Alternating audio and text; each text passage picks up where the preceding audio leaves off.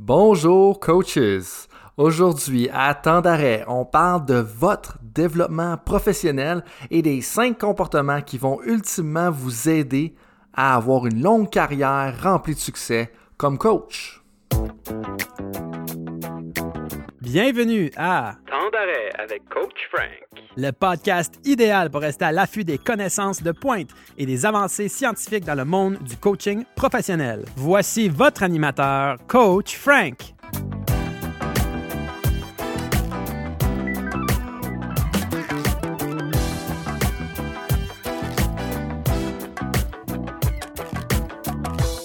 Bonjour, bonjour coaches. Euh, bienvenue à ce deuxième épisode de Temps d'arrêt. Euh, donc pour ceux-là que c'est la première fois qu'ils écoutent ou qui n'ont pas pris le temps d'écouter la première épisode, euh, dans mon travail, je dois vulgariser la science pour aider les coachs. Puis comme je me pratique à chaque jour depuis presque un an maintenant à juste vulgariser le contenu et parler là, en public chez nous, à la maison, juste pour me pratiquer, là, être meilleur dans la livraison de l'information, ben, je me suis dit, pourquoi pas enregistrer mes pratiques et les publier sous forme de podcast. Donc, d'arrêt, c'est un podcast francophone de 15 minutes dans lequel je me pratique à partager mes dernières découvertes scientifiques. Aujourd'hui, on va se pencher un peu plus sur le développement professionnel.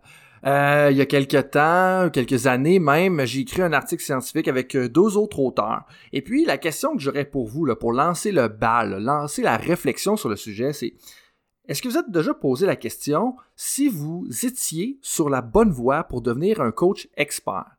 Est-ce que vous avez déjà essayé de vous améliorer en regardant plusieurs vidéos, des articles, du contenu sur Internet, puis vous demandez en même temps, est-ce que ça avait vraiment un impact sur votre coaching?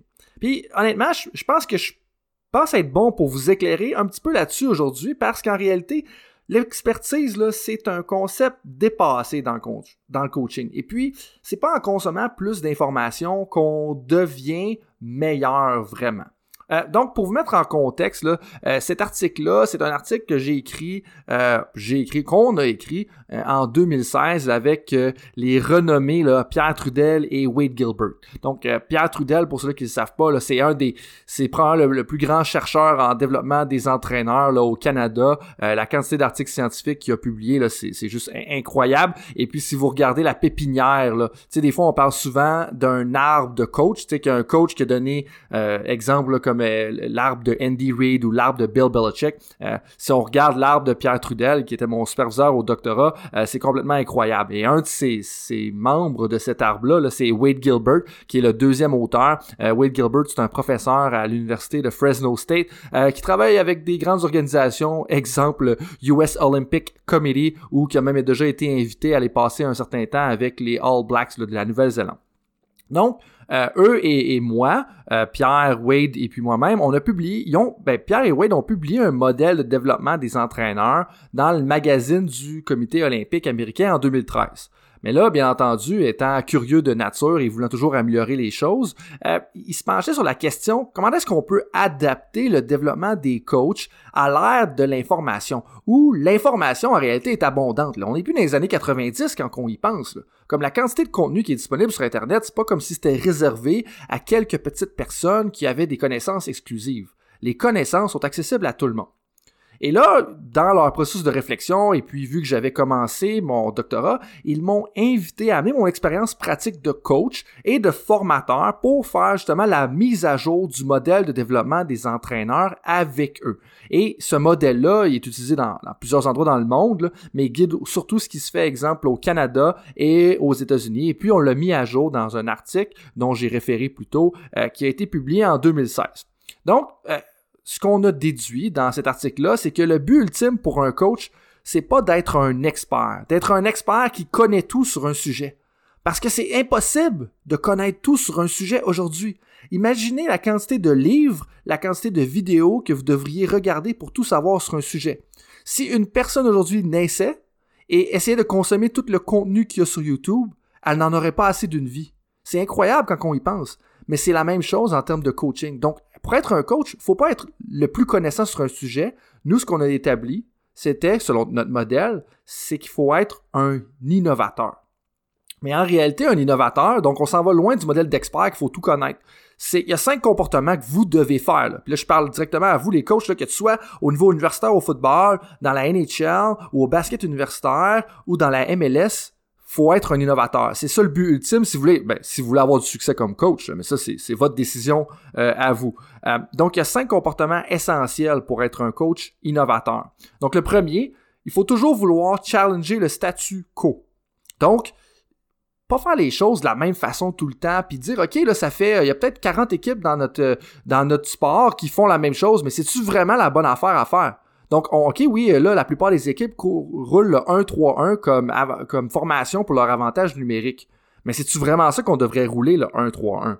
Bon, ben, ou peut-être que le 1-3-1 devrait être roulé différemment. Donc, de intentionnellement challenger le statu quo.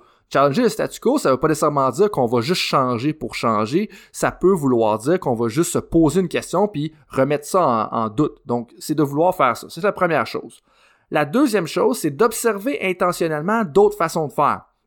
Donc, de pas juste rester à l'intérieur de sa propre paroisse. On veut pas juste rester eh, au Québec, en, Ontario, ou à ces endroits-là, ou dans notre propre ligue, dans notre propre sport. On veut s'assurer d'observer ce qui se fait ailleurs, dans d'autres sports, euh, avec d'autres entraîneurs. Donc, on, passe du temps, puis on va voir ce qui se fait ailleurs, particulièrement dans la saison morte, pour la plupart d'entre vous, euh, parce que durant votre saison, c'est assez chargé, euh, monsieur. Donc, la troisième chose, c'est d'expérimenter dans son propre coaching, de pas avoir peur de tester. Bon, là, je comprends, là, c'est peut-être pas rendu encore, encore de finale ou en demi-finale nationale, qu'on va aller expérimenter avec une nouvelle défensive. Euh, par contre, il y a des moments dans la saison où est-ce qu'on peut expérimenter. Donc, si on est au football universitaire, je pense qu'on peut expérimenter du mois de janvier au mois d'avril. Dans la MLS, durant les entraînements de début de saison, quand on a un classement qui est quand même permissif, hein, on a plusieurs équipes qui vont faire les séries éliminatoires, c'est peut-être un moment d'expérimenter. Mais là, vous allez me dire, ouais, mon, bon propriétaire voudra peut-être pas que j'expérimente. Ben, c'est sûr que ça dépend vous êtes où dans votre contrat. Mais tout ça pour dire qu'il y, a clairement des moments d'expérimenter où on peut, sans expérimenter avec l'équipe au complet, on peut expérimenter avec une partie de l'équipe ou pour des matchs hors concours ou pour des compétitions qui sont un peu moins euh, important. Euh, le, quatrième aspect, c'est de réseauter avec les coachs d'autres sports. Donc, comme il est impossible pour une personne d'avoir toutes les connaissances possibles sur un domaine, ben, ce que moi je vous suggère, puis ce qu'on vous suggère dans le modèle, c'est réseauter. Parce que plusieurs têtes, collectivement ensemble, vont peut-être rassembler proche de toutes les connaissances dans un domaine. Et ensuite de ça, la dernière chose, c'est que les coachs innovateurs, puis ça c'est peut-être plus difficile à expliquer, là, mais ils sont capables de connecter les différents domaines ensemble. Donc c'est de voir c'est quoi les liens entre le leadership, la culture, la préparation physique, la préparation mentale, puis comment tout ça va ensemble. Puis l'exemple que j'utilise tout le temps, là, puis qui me vient d'une professeure à l'Université d'Ottawa, Diane Culver, avec lequel euh, je collabore, eh bien c'est que c'est comme un maestro d'une orchestre. Donc on, on, on ne connaît peut-être pas chacun des instruments qui sont utilisés dans l'orchestre, mais on est capable de savoir comment est-ce qu'ils doivent s'agencer pour donner une belle symphonie. Donc, en résumé, le concept, c'est que dans vos connaissances intrapersonnelles, donc on pourra revoir les connaissances d'un coach euh, à un autre moment, mais il y a un concept qui est important, c'est l'apprentissage. Ben, dans ce concept-là, c'est de devenir un coach innovateur. Donc on ne parle plus d'être un coach expert, on parle d'être un coach innovateur.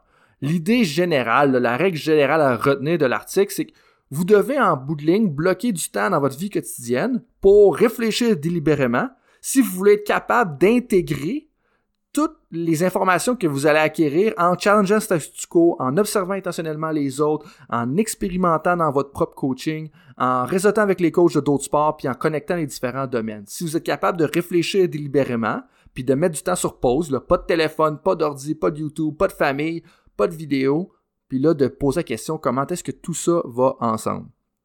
Donc, qu'est-ce qu'il faut faire? On challenge le statu quo, on observe les autres, on expérimente avec notre coaching, on réseaute avec nos pairs, puis on s'assure de voir comment est-ce que tous les sujets là, euh, sont interdépendants.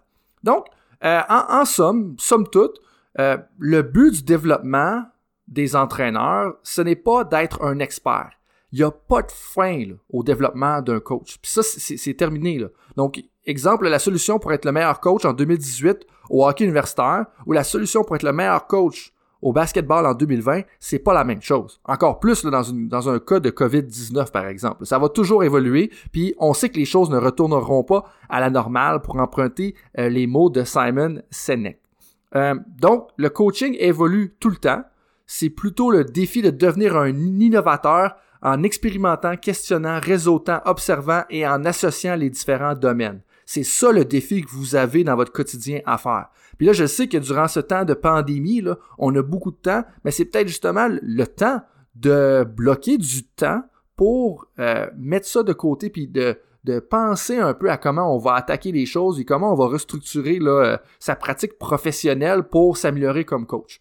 Donc, le but, c'est de devenir un innovateur, on laisse l'expertise de côté, on essaie de devenir un excellent maestro d'orchestre.